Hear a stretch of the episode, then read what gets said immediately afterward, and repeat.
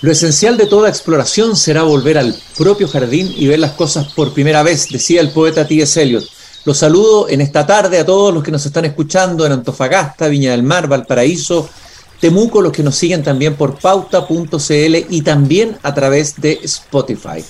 Tal vez una de las noticias más importantes eh, de estos últimos días fue el fallecimiento del Papa demitido, el que dimitió, el Papa del Gran Rifiuto, como eh, decía por ahí en un poema Cavafis, a propósito de otro papa, que, el, que hizo el gran, el gran rechazo, a, propósito del, Papa Clemente, un papa mucho más antiguo, me refiero al Papa Benedicto, pero que en realidad no solamente fue un pontífice que hizo un gesto muy radical de renunciar a su cargo, dejando en un momento la iglesia vacía, recuerdo las imágenes desde un dron que mostraban el, el Papa que había recién eh, renunciado, alejándose en un helicóptero, los guardias vaticanos cerrando las puertas en una iglesia inquietantemente vacía, como una señal tal vez de los tiempos, de la modernidad en la que vivimos hoy.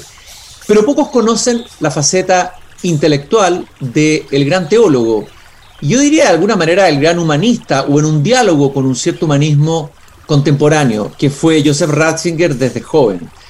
Este domingo apareció una interesante entrevista a Carlos Peña, doctor en filosofía, rector, autor de varios libros que hemos comentado también aquí en Desde el Jardín. ¿Por qué importa la filosofía? Recuerdo perfectamente esa interesantísima conversación del libro aparecido en el 2018. Acaba de ser reeditado Ideas de perfil de Taurus y un libro más reciente, Política de la Identidad. Carlos, muchas gracias por darte un tiempo para conversar sobre este personaje desconocido para un público amplio, en sentido más teológico y filosófico, que es Joseph Ratzinger. No, no, muchas gracias a ti por invitarme, Cristian. Siempre es un placer poder conversar contigo. Lo primero que quiero preguntarte es que en la entrevista que diste en el Mercurio dijiste que le tenías genuina admiración a Ratzinger.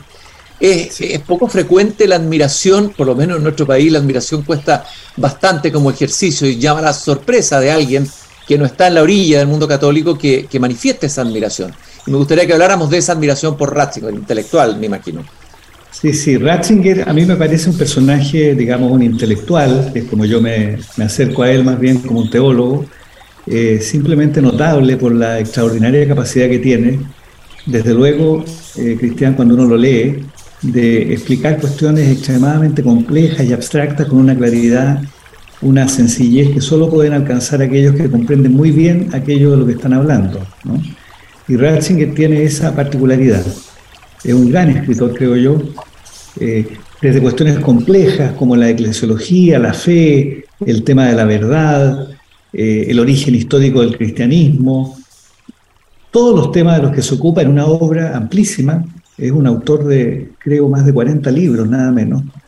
Eh, en todas ellas, digo, uno puede apreciar a un eh, intelectual, un escritor, un teólogo en este caso, que explica, como digo, cuestiones que suelen ser muy enrevesadas, muy complicadas, con una gran claridad. Esto por una parte. Y por otra parte, eh, Ratzinger a mí me, resultó muy atractivo y me resulta muy atractivo y muy digno de admiración por la capacidad que tiene, creo yo, de identificar los grandes problemas que eh, rodean eh, que acechan, que configuran hoy día, creo yo, la situación del cristianismo en el mundo moderno.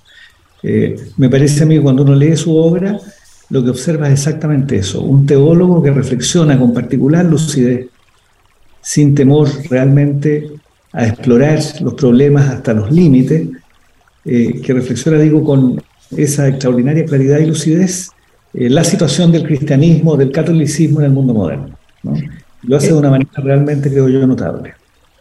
E, e incluso tú lo comparas con otros papas que han tenido también mucha, mucho eco, mucha reverberación. Lo comparas con el Juan Pablo II, su predecesor, y con el Papa Francisco. Incluso por ahí deslizas una afirmación eh, eh, interesante, digamos, de que, de que uno, eh, de, que si no sabes si la llaneza o simpleza de Francisco es para esconder algo, esconder la falta de, tal vez, de tonelaje intelectual, es decir, ¿cómo colocas tú a Ratzinger en, esta triada de papas, en esta continuidad de papas que ha tenido la Iglesia, bueno, como figura desde luego intelectual? Claro, yo creo que Juan Pablo II eh, era un papa consciente, digámoslo así, del momento histórico que vivía la Iglesia Católica. ¿ah? Es el papa, bueno, de la caída del muro, es el papa de un momento histórico muy particular acerca del cual tiene notable conciencia y es el papa en consecuencia que intenta situar, digámoslo así, el catolicismo en medio de ese momento histórico. Es un hombre muy carismático, bueno, lo vimos cuando vino a Chile, eh, con un carisma notable, eh, capaz de conectar con la emoción a multitudes, realmente. Eh, por su parte, el actual Papa Francisco para mí es un misterio, me parece un hombre más bien sencillo, pero no sencillo en el sentido evangélico de la expresión, me parece más bien vasto, me parece más bien tosco, un hombre sin demasiada profundidad, aunque es probable que yo me equivoque. ¿ah? En cualquier caso, tanto Juan Pablo II como Francisco, digámoslo así, como diría un católico, eh, son más pastores que teólogos. Eh, al revés diría yo de Ratzinger. Ratzinger es un papa preocupado muy intensamente de cuestiones teológicas, de la integridad de la fe, de que las ideas del catolicismo no se dejen tentar por, por las banalidades de la modernidad, un, eh, un catolicismo sin temor a ser minoría, esto es muy notable en el caso de Ratzinger, un eh, autor, Ratzinger, que cuando un papa, digamos, que cuando se asoma al cristianismo, lo hace con la conciencia bien notable y bien lúcida, creo yo, de que el cristianismo es una religión ilustrada, una religión que aspira eh, a dialogar permanentemente con la razón. Él no cree que el cristianismo sea una especie de religión, digámoslo así, intuitiva, puramente emocional, eh, cercana al misticismo, que invita a las personas a encerrarse en sí mismas, para nada. Ratzinger piensa que el cristianismo es, en primer lugar, una religión verdadera, y él cree y afirma explícitamente que las demás no son verdaderas, cosa que me parece muy notable en un mundo donde el cristianismo parece la religión general. Segundo, él afirma que el cristianismo es, como digo, una religión ilustrada, es decir, que el cristianismo nace, por decirlo así, apartándose eh, del misticismo, apartándose del mito, es una religión que desmitologiza al mundo, que se involucra fuertemente con la filosofía griega, desde luego, y me parece a mí que lo que muestra la historia de las ideas eh, cristianas y católicas es exactamente eso. El cristianismo se configura con la filosofía griega primero, por ejemplo San Agustín con Platón, ¿verdad? Y la patrística después prácticamente hasta el siglo VI, nada menos, y luego viene la escolástica. Este otro aspecto que Ratzinger subraya muy fuertemente. El cristianismo no huye de la razón, el cristianismo no riñe con la razón, se acerca a ella y aspira a ser racional. Y, por eso él se involucra en los grandes debates de su tiempo. Eh, a propósito, hay tres cosas que salen de lo que tú acabas de afirmar, pero hay una primero la que me quiero detener.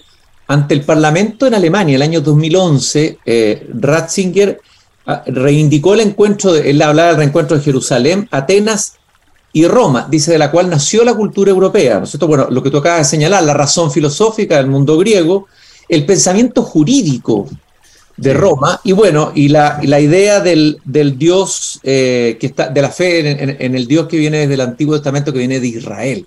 O sea, él eh, eh, se siente parte de esa tradición, de esa cultura europea, el cristianismo dentro de esa cultura europea que recoge estos tres elementos. Y me llamó la atención que incorpore a Roma en, esta, en esta triada. Interesante. él, es consciente, él es muy consciente que el catolicismo tiene la particularidad, Cristian, que es la única religión monoteísta que tiene un pensamiento jurídico político. Recordemos que el catolicismo tiene un código, el Código de Derecho Canónico. Es un Estado, el Papa es un jefe de Estado, y en consecuencia es una religión, digámoslo así, con una eh, forma jurídica muy precisa. ¿ah? Entonces, que amalgama una tradición ilustrada mediante la filosofía, mediante la patrística, mediante la política y la reflexión contemporánea, por una parte, eh, abraza lo que los teólogos llaman la diferencia mosaica, es decir, la idea de que hay una religión verdadera y que las demás no son verdaderas. Y entonces esta, este triple componente, creo yo, hace muy notable la conciencia que Ratzinger tiene acerca de la situación del cristianismo en la, en la sociedad moderna. ¿no? Ser una religión que no riñe con la razón, sino que intenta expresarse a través de ella, que aspira, es un monoteísmo convencido de su verdad, y además tiene una forma jurídica y política. ¿no? Esto es lo que hace peculiar al catolicismo, desde luego hoy día. ¿no? Y a propósito de este eh, teólogo que coloca, digamos, al lado razón y fe, eh, muy imbrincada las dos, más con el logos que con el mito, digamos, por decirlo así, la verdad, la verdad católica. En su encíclica, encíclica sobre la caridad, que, que volví a releer el comienzo, dice, eh, él, quiere, él quiere reconocer a la, a la caridad que en estrecha relación con la verdad. ¿no? Y en algún momento dice la verdad es luz que da sentido y valor a la caridad. Eh, y luego eh, se separa, dice la caridad, sin eso cae en mero sentimentalismo, dice Ratzinger. Y esto lo encuentro extremadamente interesante en esta era New Age, donde hay incluso hasta un catolicismo New Age, uno podría decir, ¿no? El amor se convierte en un envoltorio vacío que se rellena arbitrariamente. Este es el riesgo fatal del amor en una cultura sin verdad. Esas afirmaciones son bien interesantes en, nuestros tiempos. claro, la verdad es que ese tipo de afirmaciones Ratzinger eh, las trata desde otro punto de vista en el Nuevo Pueblo de Dios, que es un volumen muy interesante, el volumen está la eclesiología, digamos, de Ratzinger. ¿no? Allí lo que uno puede observar es que Ratzinger eh, advierte contra un malentendido que podría eh, haberse originado a partir del Concilio Vaticano II. Y es la idea que eh, la apertura de la Iglesia al mundo, al mundo moderno, consiste en algo así como asimilarse a la modernidad, asimilarse a los gestos que comparecen en la modernidad, ser una ideología más, ¿verdad? Ser, por decirlo así, un remedio espiritual, entre comillas, esta última expresión, para los malestares, las quejas, los dolores del mundo contemporáneo. Él piensa que las cosas no son así. Él piensa más bien que el mensaje cristiano eh, es un mensaje que contradice de alguna manera la modernidad eh, y aspira entonces a alumbrarla, a iluminarla. ¿no? Eh, él no piensa que la apertura del Concilio Vaticano II consista en una especie de sincretismo eh, de guitarreo, digámoslo así, emocional, como algunos entienden, ¿verdad? Eh, el cristianismo, sino que él piensa más bien que la apertura del cristianismo al mundo exige pensar de nuevo qué significa ser cristiano y llevar este mensaje al mundo moderno, así sea transformando al cristianismo en una minoría, ¿no? Así es radical en la postura eh, de Ratzinger, ¿no? No estamos en este mundo, dice él, para ser populares, para estar en la feria de las novedades modernas, para dejarnos abrazar por la popularidad, para consolar al modo de una creencia New Age, digamos. No, no, somos portadores de una verdad. ¿Y cuál es esta verdad? Bueno, la verdad es que, eh, por decirlo así, eh, la condición humana, la problematicidad de la existencia humana es que somos criaturas, que hay un Dios único, y que este Dios aspira no, por decirlo así, eh, a mirarnos a la distancia, sino que el Dios cristiano tiene la particularidad que es un Dios que aspira a tener una relación personal con cada uno de nosotros. Esto me parece notable. ¿ah? La experiencia religiosa profunda del cristianismo no como una experiencia mística, sino como una experiencia de encuentro entre el hombre y Dios que se hizo hombre. Esta es la afirmación de Ratzinger. ¿no? Uno podría citar acá ese famoso poema que lo recuerdo más o menos, la verdad, de Eduardo Anguita. Sí. del Señor Jesucristo, ¿verdad? Sí, murió por el, nuestro Señor Jesucristo murió por el, chico Molina. Sí. La señora Hortensia, y luego dice, bueno, pero todos saben que nuestro Señor Jesucristo murió por mí, exclusivamente por mí. Bueno, esta idea de del encuentro personal de Dios con el creyente eh, sería la gran novedad, digámoslo así, del cristianismo, y esto lo subraya muy intensamente Ratzinger. Y a propósito de una iglesia más minoritaria, eh, bueno, él había afirmado alguna vez que la iglesia se hará pequeña y tendrá que empezar todo desde el principio. Eso dijo alguna vez Ratzinger.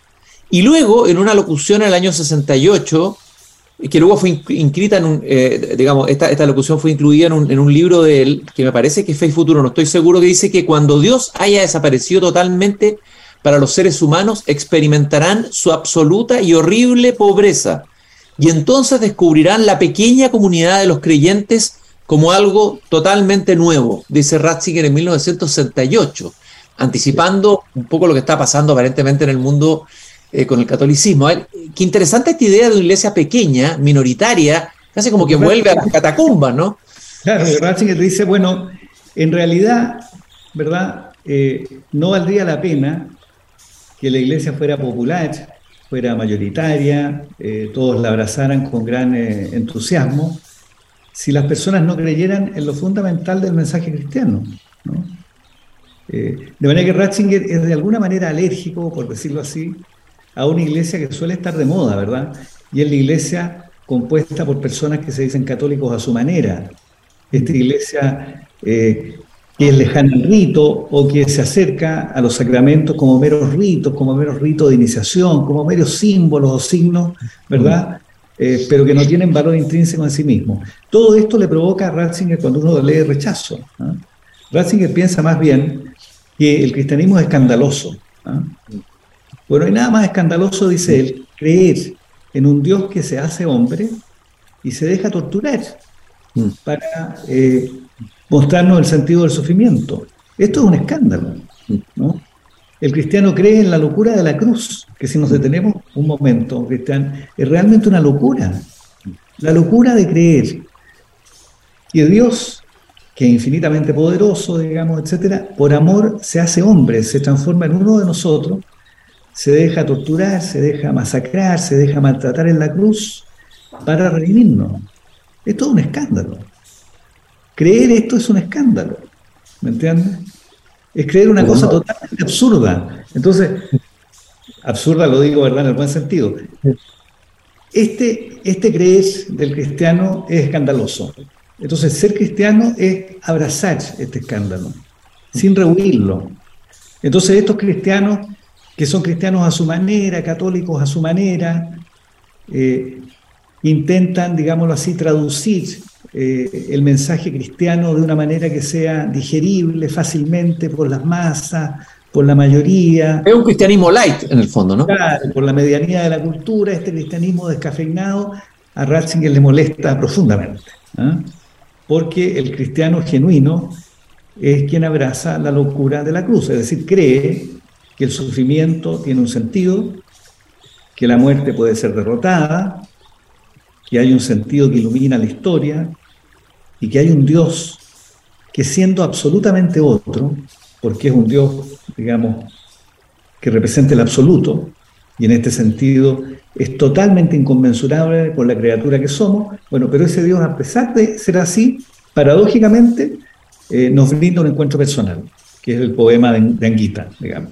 Oye, y a propósito de poema, otro poeta católico, Paul Claudel, poeta francés, decía, los católicos van a misa, que es la liturgia a la que Ratzinger por lo demás dedica varias páginas, el sentido recuperar el sentido profundo de la liturgia, y después salen hablando de fútbol de la misa como si no hubieran asistido a nada importante, eh, cuando en realidad lo más crucial acaba de ocurrir, ¿no? Decía Paul Claudel, esa banalización del cristianismo de alguna manera, ¿no?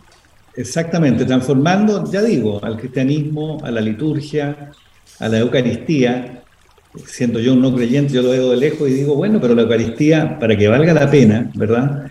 Tiene que comportar un sentido muy profundo que a mí me parece que no se expresa del todo en el guitarreo, en el canto simpático, en la adaptación de canciones de moda, ¿verdad? Para eh, transportar el mensaje cristiano. Todo esto a mí me parece muy, extraño, ¿no? Eh, creo más bien que el verdadero cristiano, el verdadero católico, digamos, en el sentido de Ratzinger, bueno, es alguien que cree en la Eucaristía, o sea, cree que la Eucaristía es un momento en que Dios se hace presente. Es un momento donde se comparte esta rara comunión, de ahí el nombre, entre el hombre y Dios. Por eso yo creo que ser católico es una cuestión extremadamente exigente. Desde luego. Y la pregunta que te iba a decir porque, bueno, Ratzinger fue alguien que eh, eh, eh, reflexionó y dialogó, dialogó incluso ¿cómo decirlo?, polémicamente o, en combate también con la modernidad. Eh, ¿cómo, se, cómo, se debe racionar, según Ratzinger, el, cristianismo, el catolicismo, con el mundo moderno sin perder la radicalidad de su mensaje? ¿Cuál, cuál sería la... ¿Cómo lo crees tú que lo, resuelve eso Ratzinger? Bueno, él lo dice explícitamente ¿ah? en, eh, en, uno de sus trabajos, El Nuevo Pueblo de Dios, justamente. Él se pregunta, bueno, ¿en qué consiste la apertura que proclama el Concilio Vaticano II. Y lo que él dice es que el cristianismo siempre ha sido apertura. ¿ah? A la base de la fe, de la fe de los creyentes, dice Ratzinger, está la apertura. ¿no? Es Dios que se abre al hombre, se ofrece al hombre eh, de la manera que sabemos, eh, se brinda al hombre, de manera que es propio del cristianismo la apertura. No hay nada de peculiar en esta apertura de la iglesia al mundo. De lo que se trata, dice Ratzinger, sin embargo, es no confundir esta apertura al mundo con una mundanización del cristianismo, ¿ah? mm. con confundir o por ánimo meramente proselitista, ¿verdad? Vestir, eh, cubrir, disfrazar finalmente el cristianismo con lo que está de moda, con lo que resulta atractivo a las mayorías, a las masas, a la audiencia. De lo que se trata más bien es de que el cristiano vuelva sobre sí mismo, dice Ratzinger, que fue uno de los intelectuales del concilio, recordémoslo. Se trata de que el cristiano vuelva sobre sí mismo y se pregunte, bueno, ¿qué significa exactamente ser cristiano? Y una vez que logre responder esa pregunta, vaya al mundo llevando esta noticia. En esto consiste la apertura de ser. ¿no? no consiste en este afán de sincretismo con el mundo moderno. Estoy conversando con Carlos Peña desde el Jardín sobre la figura de Ratzinger como teólogo, como pensador.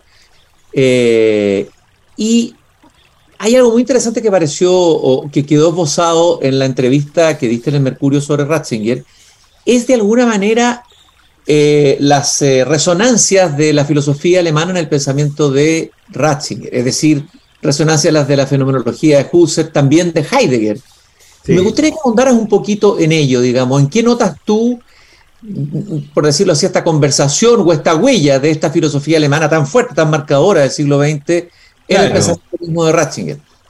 Claro, bueno, ante todo está, eh, digámoslo así, lo que en la tradición de Heidegger se denomina, o Heidegger denomina en sus primeros trabajos, estamos hablando de trabajo de los años 20, la diferencia ontológica, es decir, la inconmensurable distancia y diferencia que media entre el ser y el mero ente. Por decirlo de alguna forma, una forma sencilla, la experiencia que nosotros hacemos, ¿verdad?, en nuestra vida cotidiana, eh, de esta diferencia de pronto insalvable entre el ser que somos, entre la problematicidad de nuestra propia existencia, por una parte, y las cosas que nos rodean. ¿ah? Uno de repente mira el mundo, y todos hemos vivido esta experiencia, eh, y nos hacemos la pregunta de Leibniz, ¿verdad? Heidegger dice, esto ocurre en momentos de extrema alegría o de profunda tristeza. ¿Por qué hay ser y no más bien nada?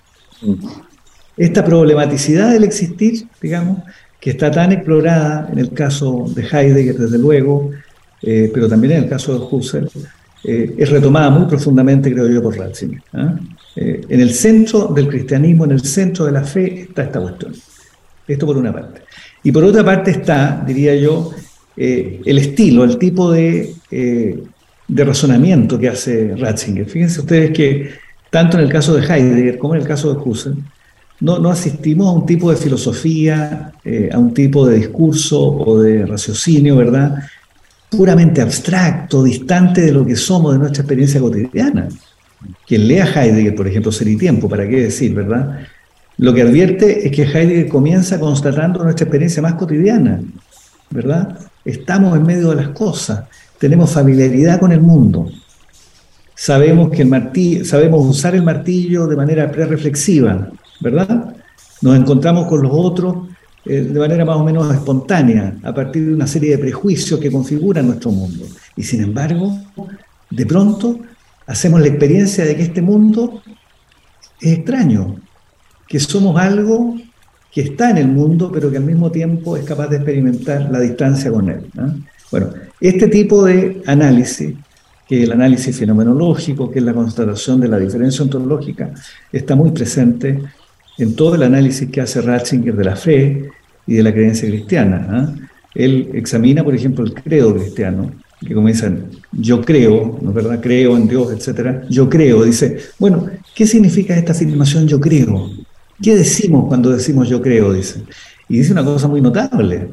Bueno, cuando yo creo, dice, cuando declaro yo creo, en realidad lo que estoy confesando es que hay una parte de la realidad una parte de mi propia existencia que no soy capaz de comprender.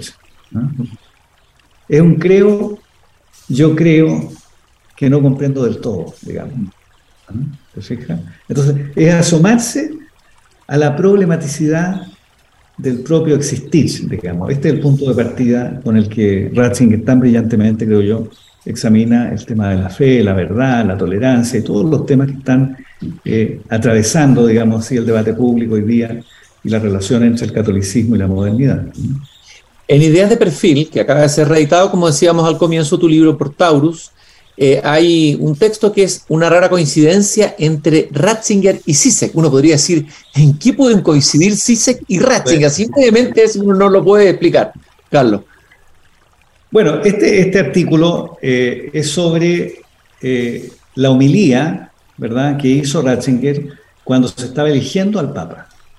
Ratzinger, con los cardenales, a él le corresponde hacer la, la homilía previa a la elección papal eh, en la que él iba a ser electo, sin duda, pero no lo sabía, por supuesto. Y él ahí hace un diagnóstico muy eh, sorprendente por lo paradójico eh, de la situación contemporánea. Él dice, bueno, el gran problema del mundo contemporáneo es que vivimos en medio de una dictadura, la dictadura del relativismo, que consiste en decir, no existe la verdad, todos los puntos de vista son equivalentes, eh, basta que usted profiera una cierta idea y por el hecho que usted la profiera, esa idea es válida porque la verdad finalmente no existe. Esto que él llama la dictadura del relativismo, ¿verdad? Eh, y frente a esta dictadura del relativismo, eh, en esta homilía, Ratzinger hace una cosa notable. Él dice, atrevámonos a ser adultos en la fe, dejemos de comportarnos como niños ¿ah? y seamos adultos en la fe. Para quien ha leído filosofía sabe que la resonancia que está detrás de esa afirmación es Kant. ¿ah? Kant, en qué es la ilustración, dice, bueno, la ilustración consiste en ser adulto, ¿no? en ser dueño de uno mismo, en atreverse a pensar por uno mismo. Bueno, esta es la invitación que hace Ratzinger para enfrentar esto que él llama la dictadura relativa. Vayamos ahora a Sisek. Bueno, Sisek dice, eh, lo notable que tiene el trabajo de Sisek, digamos, en relación a estas afirmaciones de Ratzinger, es que Sisek eh, es un crítico de la tolerancia contemporánea. ¿ah? Él dice la tolerancia, esta idea de que hay que tolerar, aceptarlo todo, que todas las verdades son equivalentes, que todos los puntos de vista pueden coexistir pacíficamente, en realidad, dice él, es un engaño. ¿ah? Porque esta tolerancia, en rigor, es una invitación a que no pensemos. Es la invitación, eh, por decirlo así, a que simplemente gocemos, en el sentido psicoanalítico de la expresión, es decir, disfrutemos ¿ah? del goce cotidiano, pero no pensemos. Entonces, de alguna manera, es una tolerancia represiva, dice Sisek, citando a Marcuse, en un famoso texto del 68. Una tolerancia represiva, una tolerancia aparente. Marcuse lo decía mejor, digamos, de manera totalmente clara. Marcuse decía, bueno, la tolerancia del mundo contemporáneo es una tolerancia que nos permite elegir entre Marlboro o Chesterfield a la hora de fumar, digamos, pero no nos permite pensar las cuestiones fundamentales, porque nos dicen que las cuestiones fundamentales no existen. Entonces, tanto la dictadura del relativismo de Ratzinger como este, este ataque a la tolerancia represiva que hace Zizek apuntan al mismo fenómeno. ¿ah? Cuando nos dicen que todos los puntos de vista son relativos o equivalentes en su valor de verdad, o cuando nos dicen que hay que tolerarlo todo, que es la posición de Zizek, en realidad nos están invitando, por decirlo así, a no pensar, a dejar de ser sujeto, a ser niño, no ser adulto, adultos en la fe, dice Ratzinger, ¿ah? a pensar por uno mismo, dice Zizek. Ambos son finalmente ilustrados, es muy notable esa coincidencia. Eh, a propósito de este infantilismo, bueno, tú, tú también has hablado en alguna de tus columnas y tus textos, en nuestro país ha vivido también un periodo, un cierto infantilismo, ¿no es cierto? Es una época que propende a un cierto infantilismo generalizado, ¿no? Eh, a no asumir la adultez, ¿no? Es interesante poder hablar de un catolicismo infantilizado ¿ah? eh, o infantil, ¿no? Y en cambio Ratzinger aparece como el alemán austero, racional, eh, que, que, que, no, digamos, no concede eh, o, no, o no, no, le gusta este, este, este, este, lo que tú decías, este cristianismo light, este, este cristianismo... es un sucedáneo, ¿me entiendes tú, de la psicoterapia, digamos? Claro. ¿ah? Exacto. O una equivalente al yoga o al misticismo hindú, digamos. Pero un catolicismo, un catolicismo como una autoayuda más, digamos. Exactamente, exactamente. Cuando el catolicismo no es eso, el cristianismo no es eso, el cristianismo es un escándalo, un escándalo para la propia existencia y un escándalo para la razón, digamos, ¿no? Y por eso es muy, muy exigente, ¿no? Muy exigente. Oye, y por, por eso el catolicismo o el cristiano, digámoslo así, que cree estar a la altura de sus convicciones o de las convicciones que cree tener, cuando dice, bueno, en realidad mi creencia es privada, eh, yo me refugio, eh, mantengo mi creencia en la soledad de mi habitación, al anochecer, cuando rezo, pero en mi vida pública mantengo en secreto esta convicción mía.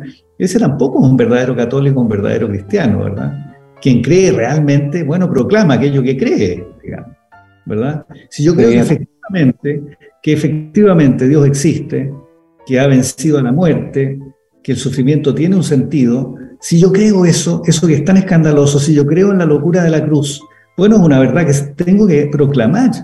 Si lo creo realmente no tengo por qué ocultarlo, por el contrario, ¿verdad? ¿Por qué voy a privar a los otros de una noticia tan notable? Esto es lo que dice Ratzinger.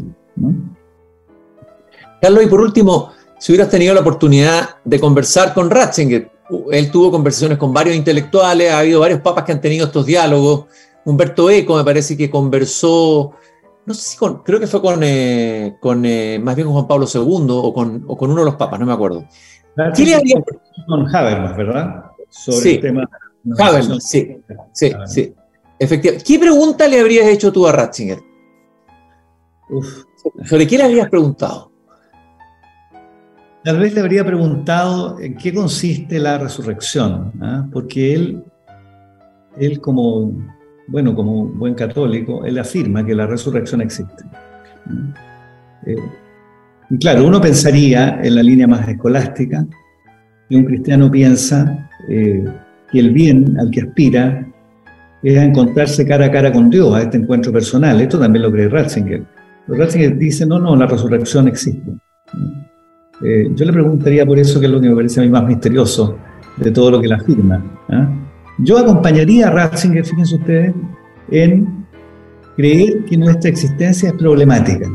Yo creo que cuando uno toma conciencia de que uno es una criatura que por los motivos que fuere, por azar, por casualidad, por accidente, por lo que fuere, ha llegado hasta aquí, tiene la conciencia que tiene, experimenta el mundo, etc. Esto evidentemente es un misterio. Quien mira, quien se asoma a su existencia, con honestidad, con claridad intelectual, no puede sino aceptar que nuestra existencia es problemática, ¿verdad? Quien cree que existir no es problemático, la verdad que es un tonto. Evidentemente. y pensar la problematicidad, que el tema de la teología y también de la filosofía, yo creo que vale la pena realmente, y en ese valer la pena la lectura de Ratzinger, creo yo, es imprescindible.